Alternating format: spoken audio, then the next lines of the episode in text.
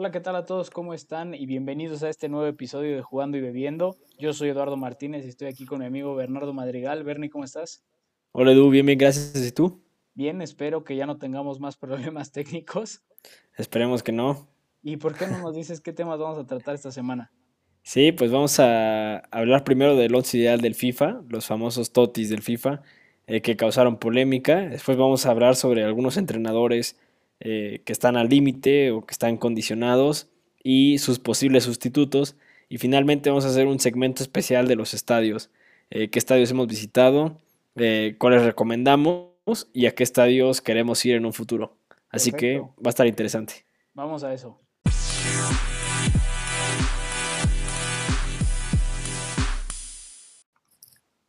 Ok, como en cada episodio, vamos a empezar con nuestra primera cerveza del día. Eh, Edu, ¿qué estamos tomando ahora? Sí, pues ahora estamos tomando una cerveza belga llamada Greenbergen.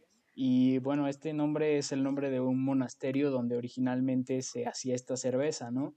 Y este, se hacía, los monjes que tenían esta receta la tenían desde el año 1128 y la que estamos tomando hoy es una doble ámbar. Hay este, cinco diferentes tipos de esta cerveza. Está la blonde, la rouge, la ámbar, la Blanche y la Reserve. Y bueno, la Reserve es la más cargada y la Rouge y la Blanche son las menos cargadas de alcohol con 6%. Esta tiene un muy modesto 6,5% y pues está bastante buena, ¿no? Tiene un color pues ámbar como el nombre bien lo dice. Ok, ok. Y para relacionarlo, sí, para relacionarlo con una historia de food, pues me parece pertinente hablar de Vincent Company, que es un exjugador del Manchester City. Ya sabemos que pues nadie quiere hablar del City, pero esta es una de sus pocas y más recientes leyendas. Em, Company pues era el capitán de la selección belga y ahora es director técnico del equipo Anderlecht de Bélgica. Y lo interesante aquí es que pues él regresó al equipo a ser como un jugador entrenador y hasta la fecha me parece que sigue ahí, entonces vamos a ver cómo le va. Ok, ok. Un poco como Rooney, ¿no? Exacto, sí, un poco como Rooney con el derby, aunque Rooney ya se retiró, me parece que Company oficialmente no se ha retirado, pero sí, más o menos. Y bueno, nos vamos con nuestro primer tema y este es el TOTI o Team of the Year del FIFA 21.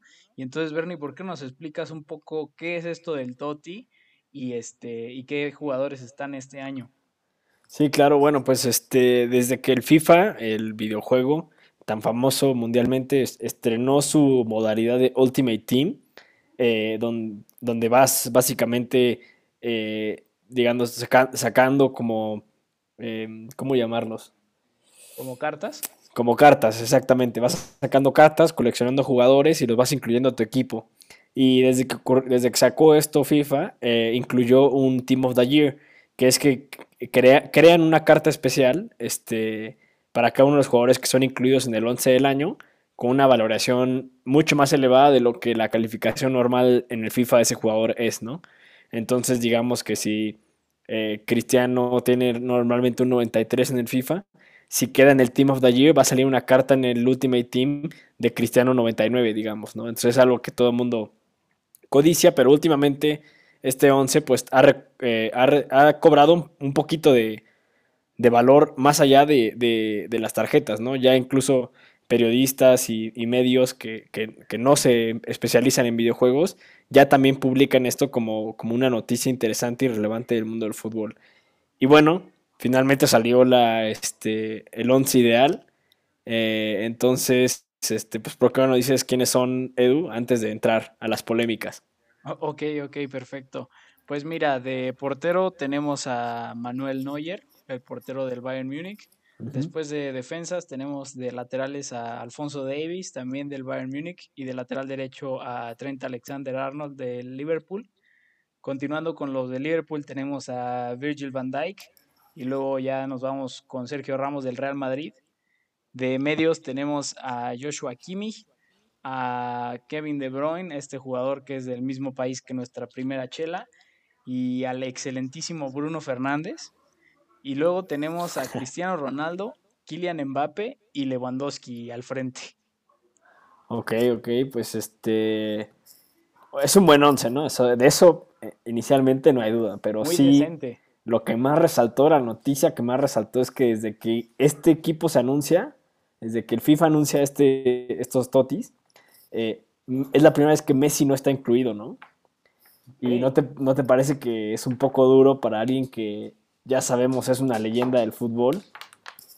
Sí, sí, me, parece que es un poco duro, pero que eh, de, la misma manera es algo que muestra un poco la, lo que es el FIFA, ¿no? Y que es un poco más de, de, pues, menos como histórico y más como de cómo son los jugadores para jugar el juego.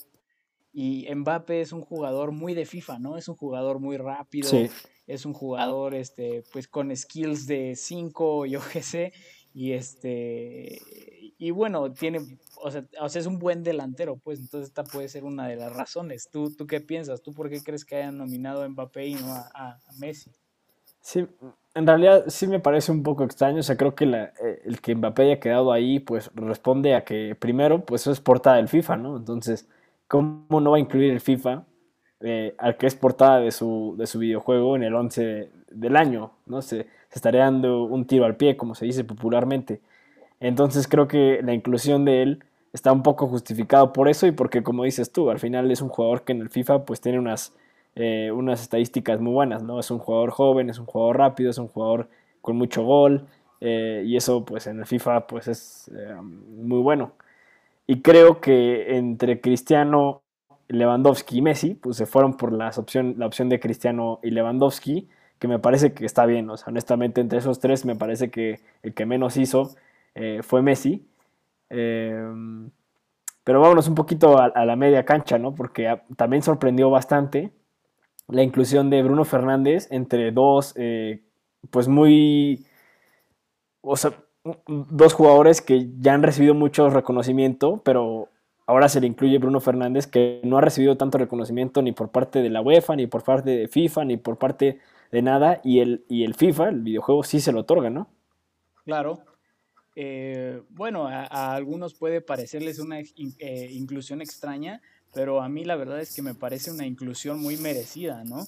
Eh, porque bueno, al final hablamos de que este es como del, bueno, considerando que puede ser el Team of the Year de, del inicio de este año, pero también de, de, del año anterior, ¿no? O sea, recordamos que en un año calendárico, por decirlo así, de que llega Bruno con el United, es una de las razones de que el United, o, digamos la principal razón de que el United vaya ahora en primer lugar de la liga, eh, y me parece que solamente ha estado en el equipo perdedor en dos o tres ocasiones con el United, ¿no? Entonces, a mí me parece muy merecida la, inclusión de Bruno eh, en este 11, ¿no? Eh, ¿Tú cómo, cómo ves a, a, Bruno en comparación con tal vez De Bruyne y Kimmich? Eh, sí, pues creo que Bruno lo tiene muy merecido, el, estar ahí. Y como bien dices tú, este, este premio se ve que lo dieron muy, eh, tomando muy en cuenta el año calendárico, ¿no? Y la verdad es que los números de Bruno desde su llegada al Manchester United pues, son sorprendentes, ¿no? en promedia mucho gol, sin ser un delantero centro, promedia asistencias, que es lo que yo creo que originalmente buscaba el equipo, y promedia, bueno, no promedia, pero digamos, trae, también un liderazgo. Eh, a ese equipo unas ganas como de destacar, de, ganar, de hambre, ¿no? Que quizá le faltaba un poquito al club. Y, entonces en, año calendárico, claro que lo merece. Ahora, si este premio se otorgara como el, como el balón de oro o demás cosas, me parece que, quizá no está todavía como para estar en un 11 del, balón de oro, ¿no? Porque esos toman mucho más en cuenta la trayectoria, eh, que han ganado a nivel colectivo, y todo ese tipo de cosas que quizá es lo que le falta a Bruno para poder ya como estar consolidado en esos once eh, de las grandes eh, instituciones, ¿no? El que, el que culmine esa gran actuación con un título. Y eso es algo que sí eh, logró Kimmich, por ejemplo, y que De Bruyne, si bien no lo logró esta temporada, pues ya está demostrado, ¿no? Y ha ganado ligas con el, con el City y, y bueno, pues es un factor clave en la selección de Bélgica, entonces creo que es solamente ese factor le falta a Bruno, ¿no crees tú? Sí, sí, yo, yo pienso que justamente ese es el siguiente paso que tiene que tomar este, él y el United. Em, pero me parece que también Bruno eh, está nominado por las estadísticas que, como bien lo dijiste, tú son impresionantes, ¿no? La cantidad de goles y asistencias que tiene él jugando como medio, pues hacen que sea muy vistoso, ¿no? Lo que, lo que él hace en términos de números y que también puede aportar a que, a que él esté eh, nominado en este 11, ¿no? Es correcto. sí, pasando un poquito a la defensa, si te parece bien, este, pues aquí yo no vi ninguna sorpresa, la verdad es que los, cuatro que están eh, me parece que son muy buenos jugadores. Lo que me sorprende un poquito, pues es la nominación de Van Dyke, ¿no? Porque si bien tomaron en cuenta el, año calendárico para Bruno, parece que se olvidaron de eso un poquito para Van Dyke, ¿no? Porque medio año pues, ha estado fuera. Así es. Así es. Y este, volviendo a hablar de Van Dyke, recordamos que eh, este año el Liverpool ha, este, mm, bueno, le han metido a Liverpool mm, creo que 14 goles en cuatro juegos con Van Dyke y cuatro goles en 14 juegos sin Van Dyke, ¿no? Entonces, este, esto lo, lo, muestra un poco tal vez que no ha sido lo mejor este año para Van Dyke en el Liverpool y sin duda eh, está considerado aquí, ¿no? Pero ¿cómo ves a los otros tres? ¿Cómo, cómo, cómo, ves tú esta, esta pareja Van Dyke-Ramos? ¿Crees que fuera del FIFA en la vida real sea una buena pareja? Eh, yo creo que sí, sería bastante buena pareja, ¿no? O sea, en realidad, en realidad juntas a Sergio Ramos con cualquier otro buen central y yo creo que sería una, eh, una gran pareja. Y me parece que aparte Sergio trae un, extra, ¿no? Que, no todos los defensas lo traen, que es ese, ese liderazgo. O sea, él porta la banda de capitán y la porta de verdad, ¿no? O sea, él comanda y creo que en ese sentido, pues podría, eh, o sea, a menos de que sea otro central como muy comandante, pues creo que se llevaría bien con cualquiera otra que le haga la, chamba, ¿no? Eh, a, mí, me gustaría ver ese, ese central. ¿A ti no te gustaría? A mí la verdad es que sí me gustaría, como bien lo dices, yo, yo creo que son dos centrales que se complementarían eh, excelente. Em, tienen atributos complementarios, así como los mismos este, atributos, entonces yo, yo creo que serían excelentes eh, juntos, ¿no? ¿Y cómo ves a los laterales? Eh, de los laterales creo que lo que mostró Davis la temporada pasada pues fue más que suficiente para demostrar que ahorita es probablemente de los laterales izquierdos más eh, prometedores y poderosos, ¿no? Porque también muestra mucho potencial físico eh, de, de jugando en Europa, aunque recordemos que es canadiense. Y yo creo que esto es una sorpresa, ¿no? Habrá que ver, no, no, tengo los, los, datos ahora, pero yo creo que posiblemente es la, la, inclusión de un jugador norteamericano en un once ideal eh, del FIFA en toda la historia, ¿no? Puede ser, no sé, habría que revisarlo. Eh, y luego, pues Alexander Arnold me parece que es, otra carta del FIFA, ¿no? Como tú decías de Mbappé. Es otro jugador que en el FIFA pues, tiene unas estadísticas muy buenas, es un jugador muy rápido, es un jugador que, tiene buenos centros, es un jugador que defiende bien, que es muy joven y eso pues le encanta al FIFA y, ya, no digo que no sea merecido, pero me parece que, que igual su carta del FIFA es lo que le dio estar este, en ese 11. ¿Tú cómo lo ves? ¿También es, este, ¿También es de portada, Alexander Arnold? No, ese no. Ah, es que justamente es esto, ¿no? La razón por la que pusieron a Mbappé puede ser la portada. Y si no mal recuerdo, tal vez en el FIFA anterior o en algún... Bueno, podría ser, ¿eh? En algún, otro, en algún otro país. Recordemos que las portadas cambian, no estoy seguro. Yo sé que para Norteamérica fue Mbappé, entonces, pero no sé para el resto del mundo, donde sea es posible. Em, entonces digo, no, es un jugador con mucha calidad, pero igual este, este, este año, de lo que va el año, no ha sido su mejor año. Y, eh, pero pues obviamente no se le quita lo que hizo la temporada pasada, ¿no? Y este, y finalmente el portero Neuer, ¿lo debates? No, ni un, sin, sin debate alguno.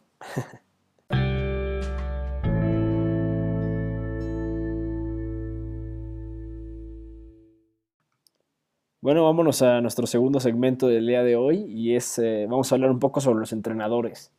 Eh, esta temporada tan atípica, tan irregular como la que estamos viviendo, pues le va a costar el trabajo a varios entrenadores, ¿no? A algunos ya les costó y otros están en la línea. Entonces, eh, pues ¿por qué no empezamos analizando un poquito quiénes podrían estar en la línea? Entonces, Edu, ¿por qué no me dices uno que tú creas que, que posiblemente no llega para la próxima temporada? Uy, Este, pues esto es una excelente pregunta, ¿no? Ya, ya vimos cómo algunos entrenadores se les este, están en la cuerda floja, por decirlo así. Y eh, por cómo han estado jugando ahorita, a mí me parece que este, Frank Lampard no va a ver el final de esta temporada. ¿Cómo, cómo ves este, esta predicción? Sí, estoy totalmente de acuerdo. Este, creo que eh, la temporada pasada le dieron oportunidad y le justificaron un poco el que no lograra títulos por el hecho de que le faltaban jugadores. Y este verano, a pesar de las circunstancias y las adversidades presentadas, le lograron fichar eh, a jugadores interesantes, jugadores eh, probados y jugadores eh, con mucho futuro, y no, no, ha logrado consolidarlo, ¿no? Y está lejos de, de, los primeros puestos de la Premier, está incluso, si, me, si recuerdo bien, fuera de puestos de Europa, ¿no? Ahorita mismo en la, en la liga. Y, bueno, pues eso yo creo que no va a aguantar mucho en el, equipo de Roman Abramovich. Eh, Lampard si sigue con la misma tendencia.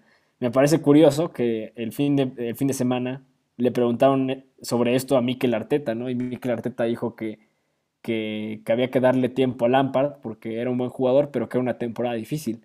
Pero me pareció irónico porque mi segunda opción que iba a decir es justamente Mikel Arteta, ¿no? Claro. es, es otra opción que, yo creo que tampoco va a llegar para la próxima temporada, pero ¿cómo, tú, crees que sí o tú tampoco crees? Em, pues mira, a mí lo, que me parece verdaderamente este, pues interesante es que al inicio de la temporada había quienes, y no me incluyo aquí porque yo siempre estuve en contra de esta idea, los que decían que Ole Gunnar Solskjaer se iba a ir del United antes de que Arteta y Lampard se fueran del Chelsea y del Arsenal respectivamente, ¿no?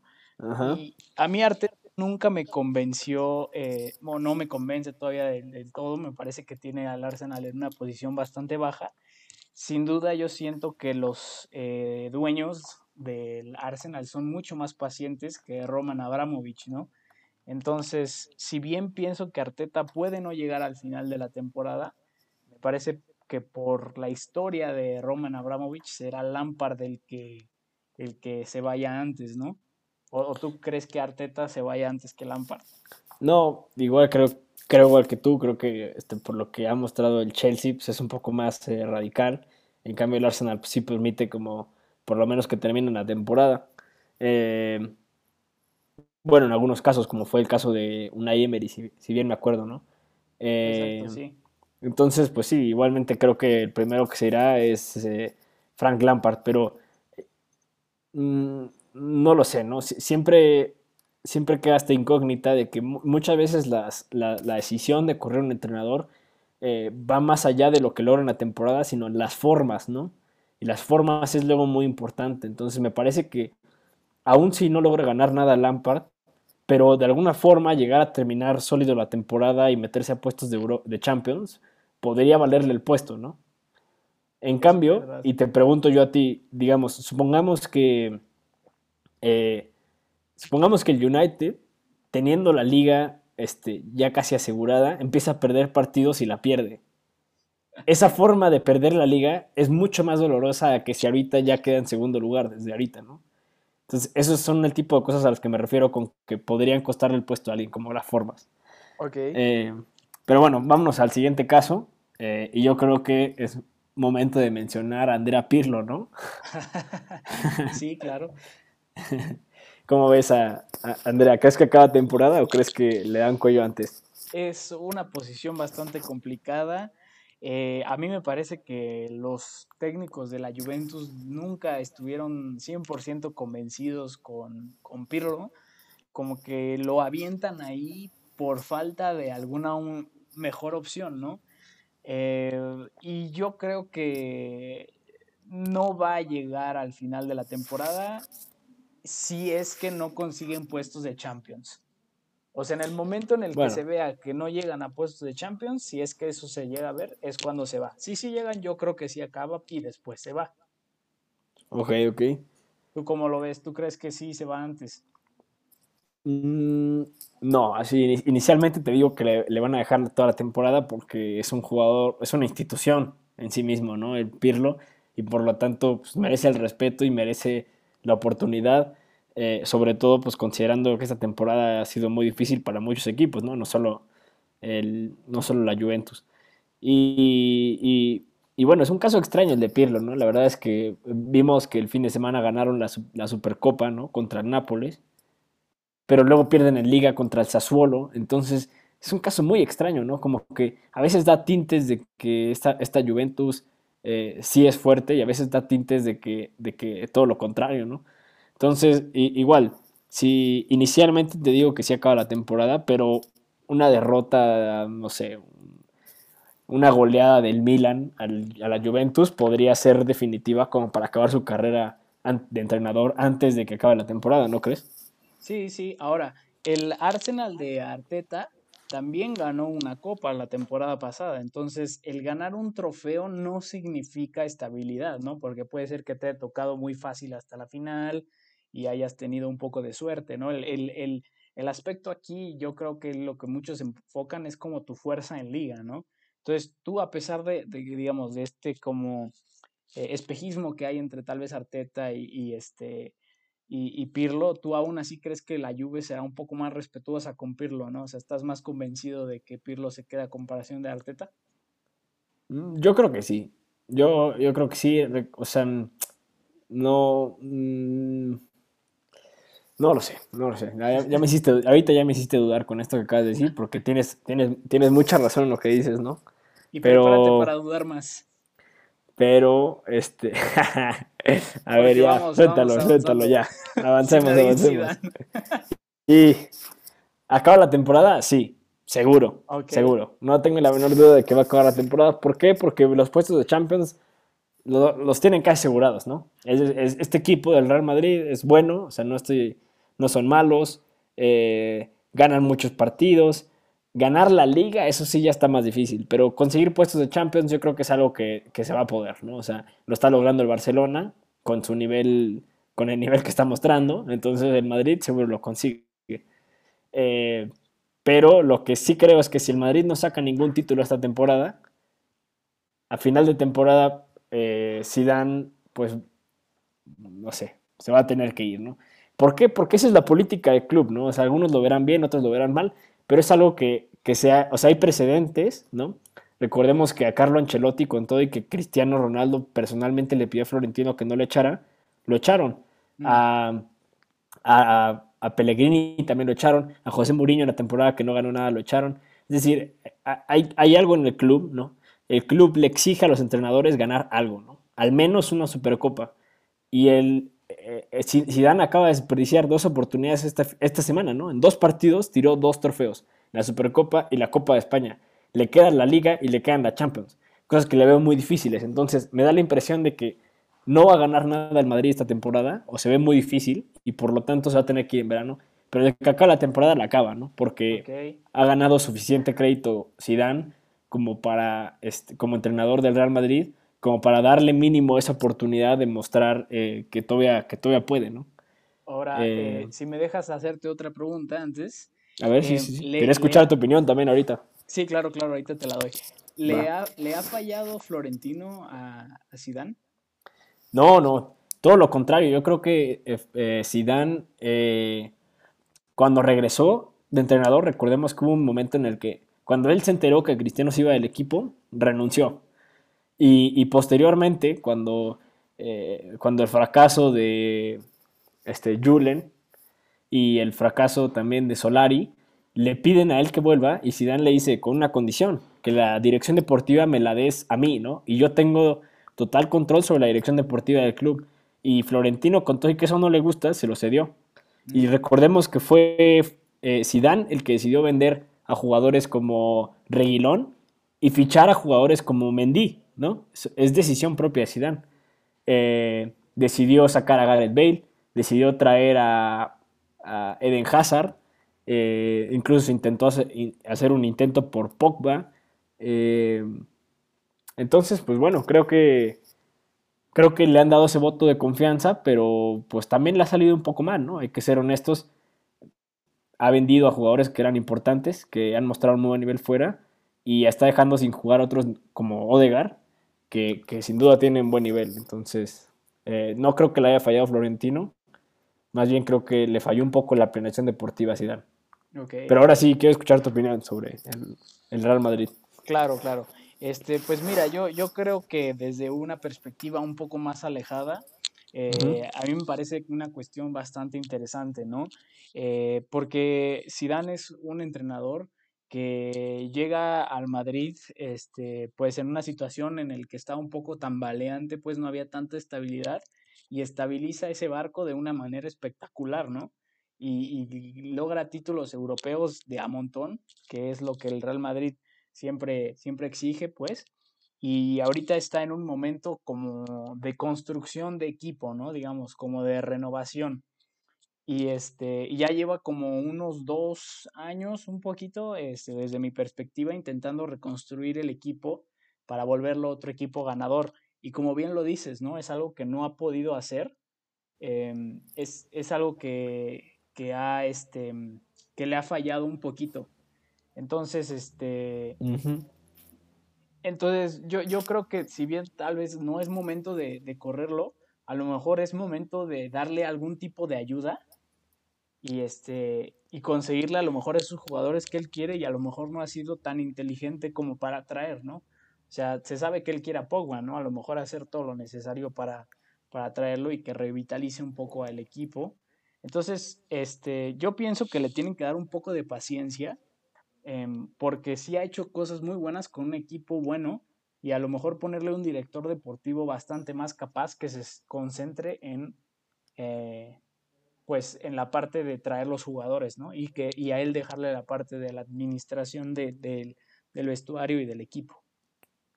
Claro, sí, sí, sí. Entonces, si te parece, después de hablar de, de Zidane, hay dos entrenadores muy buenos que actualmente se encuentran sin casa. Entonces, ¿qué te parece si les encontramos una? Eh, ok. ¿A dónde se van Thomas Tuchel y Allegri? Thomas Tuchel lo veo eh, en, este, en el Chelsea. Siendo honestos, eh, he escuchado rumores, no es como que me lo saqué de la manga. Eh, ya, ya, ya, vi que, este, que se está rumorando y me parece que cumple el perfil, ¿no? Cumple el perfil del entrenador que, que, que están buscando, más porque acaban de hacer fichajes como Timo Werner, como... Eh, ¿Cómo se llama el otro? Este, Havertz. Havertz, exactamente. Y Tuchel, pues que trae un estilo novedoso, que es un entrenador ahí medio de moda y que ya entrenó grandes jugadores en el PSG. Me parece que es una muy buena opción. Eh, ¿Tú dónde lo, dónde lo colocas? Este, pues a mí la verdad es que me parece un técnico, pues con como para, o sea que yo los veía los dos al revés, ¿sabes? O sea, yo veía a Tuchel en el Arsenal y a Allegri en el, este, en el Chelsea. ¿No? O sea, como que me parecen de ese estilo alegre, un poco más pragmático y como de equipo un poco más grande, más este, de dinero. Y el, y el Tuchel en un equipo un poco más, más bajo, con joven, un poco más de jóvenes. Sin duda, a mí me gustaría ver a Tuchel en el Real Madrid. Seguramente me lo vas a oh. debatir, pero siento que, que después de haber tenido bajo su tutela a, a Mbappé, que es un jugador que el Real Madrid sin duda quiere, y a grandes estrellas, y además haber trabajado en el, en el Dortmund con jugadores más jóvenes, como que tiene una mezcla interesante que podría llevar al Madrid y además no es mal técnico, ¿no? Sí, no, no, es nada mal técnico, pero este, recordemos también que su relación con Mbappé no era la más óptima, ¿no?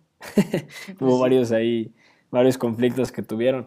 Sí, pero es un, es un gran entrenador, eso no lo, este, eso no lo debato, pero siento que el Madrid tiene otras opciones que a mí en lo particular me gustan mucho más sea, ya se ha escuchado muchos años, por ejemplo, que el Madrid quiere traer a, a, Joachim Low de la selección alemana. Sé que no está disponible ahorita, no, sí tiene casa, digamos, pero eventualmente va a tener que salir de esa selección y el Madrid lo ha, lo ha buscado muchas veces.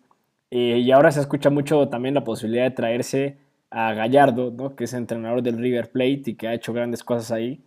Eh, pues no lo sé, ¿no? O sea, yo creo que mucho va a depender de, de, quién está disponible al momento, ¿no? Porque si me hubieras dicho esto hace un mes, te hubiera dicho que posiblemente la primera opción del Real Madrid era Pochettino.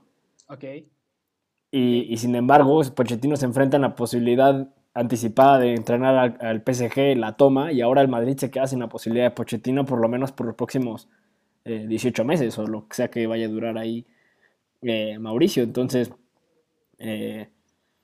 pues sí, creo que los, hogares de estas dos personas, estos grandes entrenadores, van a depender más bien de quién se encuentra en posibilidades de fichar a un entrenador en ese preciso momento. Ok, ok. Pues sí, yo, yo, yo los veo a los dos y sabes que por la, situación que tiene la liga ahorita me gustaría verlos en la Premier.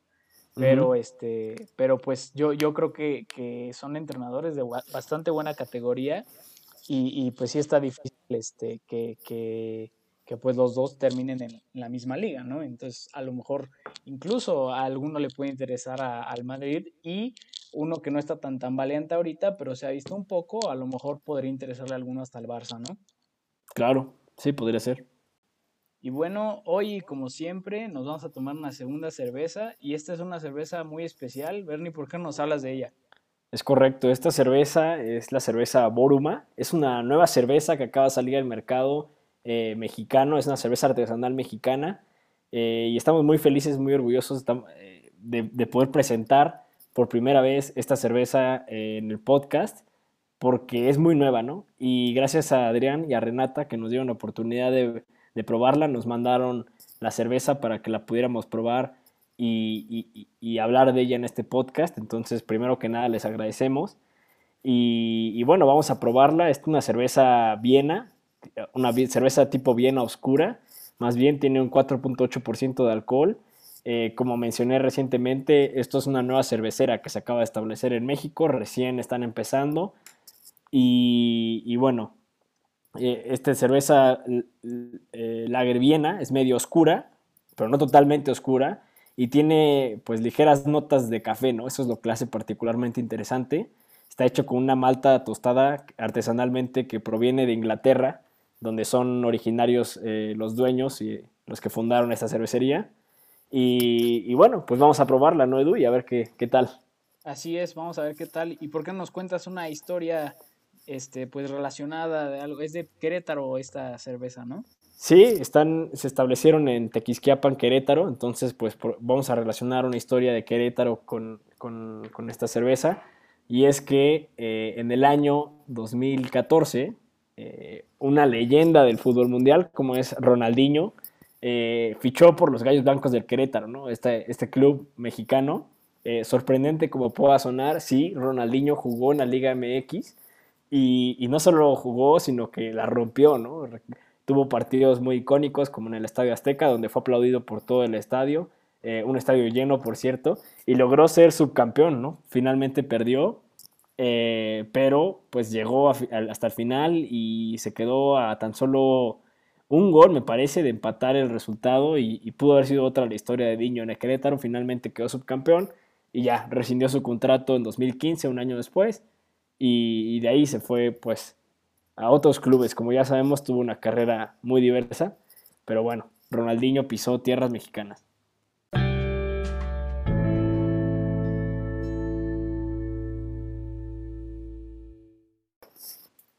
Bueno, y vámonos con nuestro último tema del día de hoy. Eh, y es, vamos a hablar sobre estadios, ¿no? Este, ¿Qué estadios nos han marcado? ¿Qué estadios hemos podido visitar y cuáles recomendamos que vayan? Y finalmente, pues, ¿qué estadios tenemos que ir antes de, antes de, Dios no lo quiera, morir, ¿no, Edu?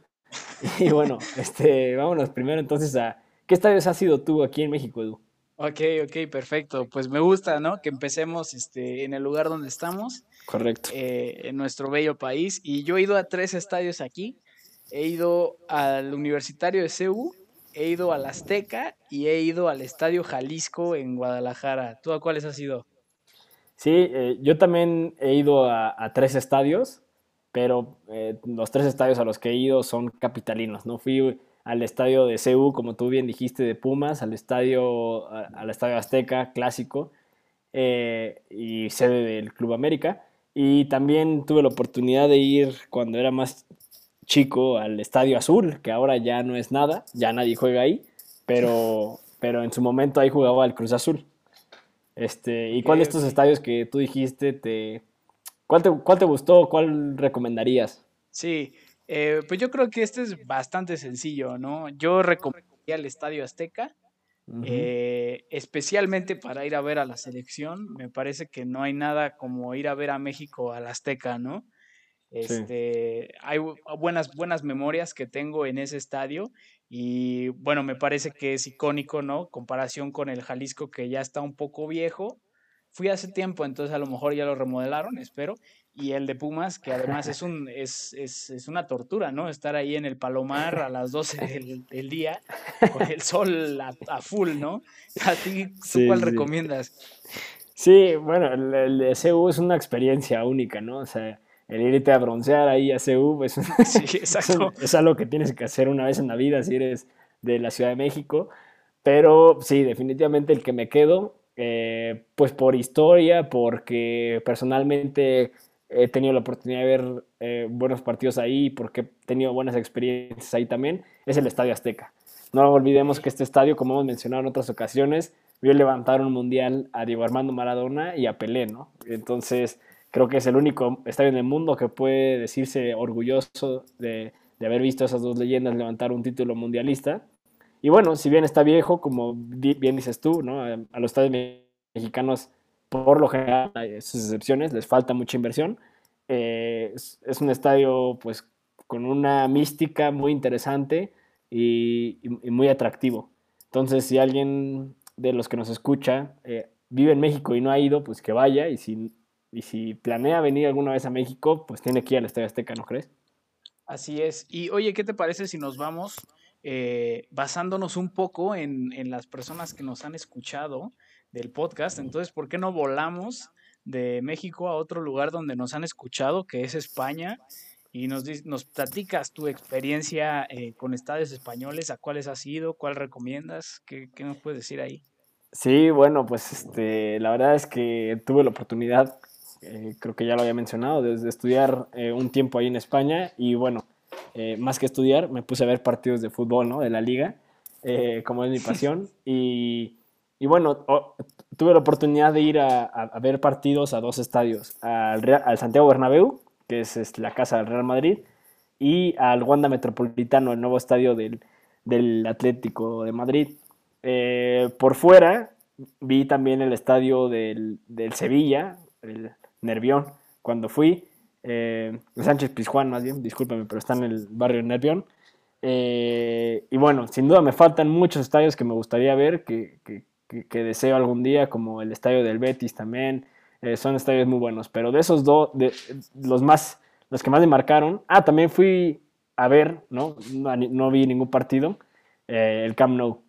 Y el que más me gustó de estos, definitivamente, pues es el Santiago Bernabéu, ¿no? Este, quedé enamorado de ese, de ese estadio. ¿Tú, Edu, cuáles has tenido oportunidad de ver? Sí, pues, eh, pues nosotros fuimos, eh, yo tuve la oportunidad de ir también contigo y otras personas que, que conocemos, eh, de ir al, al, este, al estadio Camp Nou. Me pareció un estadio pues bastante bonito y la verdad es que ha de ser muy impactante verlo en, en, en días de juego, pero sin duda me quedo con el Bernabéu, que pues es el que pude ver en su esplendor ya que fuimos a ver un partido, ¿no? Todavía recuerdo con tristeza ese gol anulado a Vinicius. Yo quería que Vinicius metiera gol y, y, falló. Bueno, no, se lo anuló el VAR. Ahí es correcto, sí. Entonces es una experiencia triste para mí, pero, pero me, gustó esa experiencia en el Bernabéu, sobre todo la, la porra de abajo, ¿no? Que tienen como de gente que, que está como animada, brincando y todo eso me pareció una idea muy interesante. Sí, sí, sí, sin duda. Y, bueno, como tú también ya has mencionado aquí, Edu, tú has tenido oportunidad también de ir a, otros estadios, eh, pues por toda Europa, ¿no? Entonces, ¿por qué no este, me dices que tal vez has sido, digamos, en Inglaterra, en Alemania, este, en Italia, ¿no? Ok, ok, pues si quieres me voy primero a, Inglaterra. Okay. Este, ahí solamente he tenido la, la oportunidad de visitar este, un estadio que es Old Trafford. Y pues soy muy suertudo de haber podido ver dos partidos del United ahí. Uno fue una victoria y otro fue una, una derrota. Este, también visité el museo y así. Y, sin duda es, eh, y bueno, yo lo digo como aficionado del United, obviamente, eh, una de mis experiencias favoritas, ¿no? El escuchar los cánticos que yo estoy acostumbrado a escuchar en la tele, pues no tiene comparación.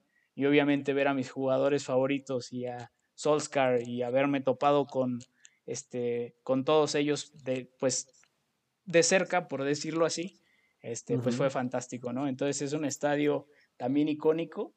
Igual de adentro ya le hace falta una remodeladita, los Glazer no le han invertido como deberían, pero es un estadio pues muy, muy padre y, muy bueno para ver fútbol, se ve muy bien de, de todos lados, ¿no? Entonces, este, me gusta mucho. Ok, ok. Este, ¿qué, otro, ¿Qué otros has tenido oportunidad de ver? Sí, este, pues mira, ¿por qué no nos vamos ahora a, a Italia? Y vamos a un estadio que los dos pudimos visitar, que fue el de el Inter, ¿no? Así es, pudimos este, ir al partido del Inter contra Lelas Verona, si bien me acuerdo, en este estadio eh, famosísimo que es eh, San Siro, ¿no? Sede de los clubes eh, Milan y Inter de Milán. y bueno, no sé qué te pareció, a ti me pareció fantástico, o sea, primero en sí el estadio es, es, es, imponente, ¿no? O sea, luego, luego que llegas, impone, impone la estructura grande, impone el tamaño, impone la cantidad de gente que le cabe y tiene también esta mística, ¿no? Este, este como... Luego, luego lo veías desde que ibas entrando al estadio y veías como la neblina alrededor del estadio todo. Tiene la mística de un estadio perfecto de Champions, ¿no? Así. y eso, y eso, como que, sabes, aquí, en este estadio han jugado grandes jugadores, ha habido gestas muy importantes en Champions League, se han coronado grandes equipos europeos y bueno, eso a mí me, encantó, además de que la afición del, Inter pues, es medio radical, ¿no? este, eran bastante violentos, igual los de Lela Verona, recuerdo que este, me, me tiraron de oprobios cuando fui, cuando fui al estadio, por supuesto me defendí, tampoco me dejé insultar. Claro, les mandamos eh, unos cuantos saludos a sus mamás, como buenos mexicanos. Exacto, que no creo que me hayan entendido, entonces se aligera un poco el insulto. Pero, eh, ¿a ti qué te pareció este estadio? Sí, pues es justamente lo que iba a comentar, ¿no? O sea, yo, yo sentí cuando fui a Old Trafford y hasta cierto punto el, el Bernabéu, que por el hecho tal vez ser ligas más vistas internacionalmente y equipos mucho más comerciales, pues las atmósferas son un poco más amigables, ¿no? La Premier se le, se le, atribuye mucho eso ahora de que es una liga muy comercial y por lo tanto el ambiente en los estadios es muy comercial, ¿no? Em, en Old Trafford se puso una sección de, de, canto, pues, para que hubiera más ambiente y sin duda en el San Siro se sentía un ambiente como más pesado, ¿no? Más hostil. Sí, sí, sí más local, ¿no? Sí, exacto, más, más local y más, este, pues hasta cierto punto como más prendido, ¿no? Y sí, eso sí, es interesante. Y bueno, yo de estadios europeos ya hasta ahí llega mi lista, Edu, pero tú has tenido oportunidad de visitar otros, ¿no? Sí, sí, por, por, este, por haber estado ahí algún tiempo, eh, un poquito más, más largo, desgraciadamente acortado por, pues, por el COVID. Yo pude visitar en Francia el estadio del Dijon, que es este lugar donde, donde vive mi prima. Fui con mi sobrino, es un estadio bastante pequeño, bastante este, pues amigable, pues. Eh, está interesante ese estadio. La verdad es que no es un estadio que valga mucho la pena visitar para los que nos escuchan en, en Francia. A lo mejor les valga la pena visitar algún otro estadio, pero pues no lo puedo recomendar porque no he ido. Y, este, y en Alemania tuve la oportunidad de ir a, a dos partidos del Stuttgart en el Mercedes-Benz Arena y es un estadio bastante recomendable, muy nuevo y los estadios de atmósfera alemana tienen algo muy especial, ¿no? Tienen toda una grada especializada a cánticos, entonces eso es muy interesante. No recomiendo el estadio del Reutlingen, la verdad es que está muy pequeño y, ver fútbol de sexta división tampoco es lo más interesante, pero, pero pues está divertido. Eh, y bueno, esos, esos estadios he, visitado. Eh, recomiendo el, el, del, el de Stuttgart sin duda para los que nos escuchan en Alemania. Ok. Y bueno, Edu, este, nos faltan muchos estadios por visitar, ¿no? Y esperemos tengamos la oportunidad algún día de, de, hacerlos.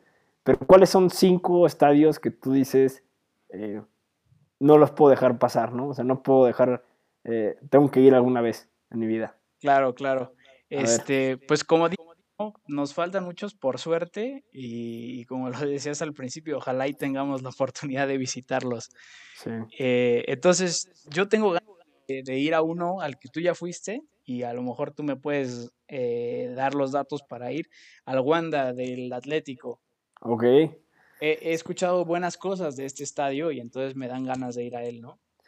Sí, es un estadio muy novedoso. Eh, había muchos críticos de este nuevo estadio porque perdió la mística que tenía el estadio Vicente Calderón, ¿no? Del, este, que, era el, donde estaba el Atlético de Madrid antes, eh, en el centro, o sea, en Madrid, ciudad eh, muy céntrico, y ahora este estadio está a las afueras, nuestra última estación de la línea del metro, y es un estadio todo tecnológico, que parece a veces un poquito más como de americano que de fútbol, pero sin duda le metieron elementos que lo hacen muy atractivo, ¿no? O sea, es un estadio muy novedoso, es un estadio que, por ejemplo, tiene una tira de LED de luces en el techo y entonces brillan con, con el sonar de la música y eso pues hace un show, ¿no?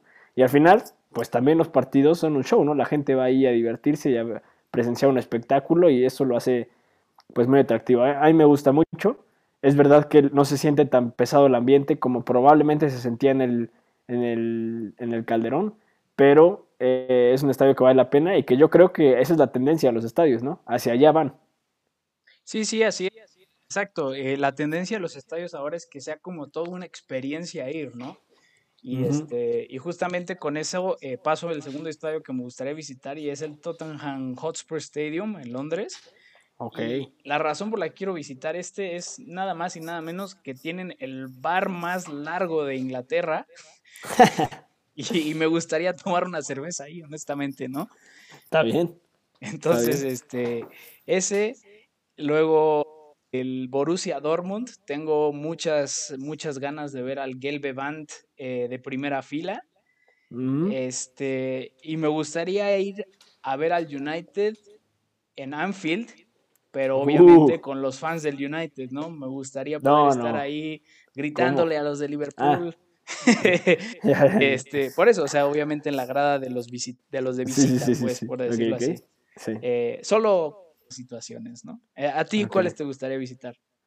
Eh, bueno, a mí uno que me antoja mucho visitar es el, el estadio Diego Armando Maradona, antes Estadio San Paolo, eh, este estadio del Napoli, que me parece que también es un estadio muy icónico de la liga italiana, donde se dice que hay un ambiente muy fuerte, ¿no? Muy pesado, a donde, como decíamos, de San Siro, es un ambiente muy local, ¿no? Puro napolitano va a ese estadio y con la intención, pues, de incomodar al rival, ¿no? Y eso mm. es algo que me atrae, quiero, quiero ver cómo se siente ahí, si, si, se siente esa presión de, local o no. Entonces, ese es un estadio que me, que me falta ir. Otro es el Allianz Arena. Este, el Bayern Múnich es mi equipo alemán. Eh, y ese estadio me impresiona que siempre está lleno y me impresiona pues que la afición también es una afición eh, muy fiel, muy pesada, muy, este, muy orgullosa de su equipo y eso pues me gustaría presenciarlo, ¿no? Además de que voy a tener la oportunidad de ver de un club pues muy grande, muy histórico como es el, el, el Bayern Múnich. Y otro estadio que me gustaría mucho visitar, eh, pero con público, porque ya tuve la oportunidad de visitarlo, pero este, en un tour, no, no con afición, es un partido en la bombonera, ¿no? Cuando fui me pareció que ese estadio es, eh, representa exactamente lo que es como un, un, estadio de barrio, ¿no? Así de, de, un club, no de una franquicia, un club tal cual como es el Boca Juniors, y la gente va ahí, se siente de verdad parte del equipo, sienten que su contribución al partido va a ser esencial y se dice que la presión de ese estadio es única, ¿no? Y que jugar en ese estadio es, como jugador de Boca te impulsa y como jugador rival te achica, entonces me gustaría eh, verlo. Y el otro que me gustaría ver, igual que, igual que tú, es el estadio de Anfield. Eh, creo que es un, es posiblemente, y no me quiero meter ahorita en conflictos contigo, pero de los estadios, si no es el estadio, es de los estadios más icónicos de la, de la Liga Premier. Además de que, pues, la afición, ya sé que a ti no te gustará, pero este, pues yo sí, muy mainstream, pero quiero ir a escuchar ¿no? el You Never Walk Alone con los aficionados de Liverpool. Eh, y bueno, pues también tienes la oportunidad de ver a un club pues histórico que ha ganado muchas Champions League y pues ligas. Pues podemos hacer un, un viaje a Liverpool. Tú te vas con los aficionados de Liverpool, yo con los del United. Mientras tú cantas, yo te chiflo.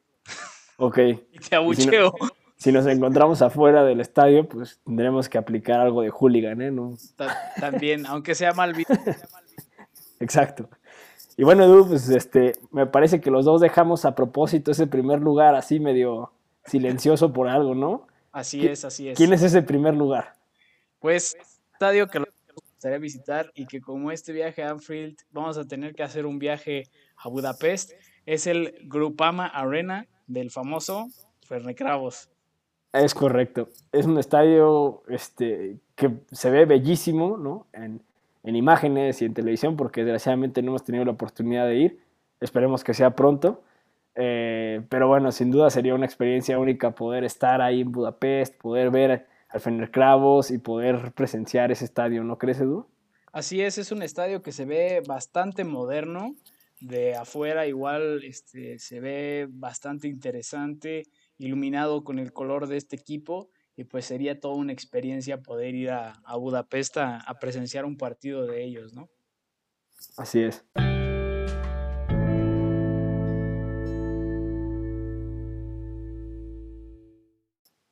Y bueno, ahora hay momento de calificar las chelas que nos tomamos el día de hoy. Entonces, Bernie, ¿cuál te gustó más a ti y por qué?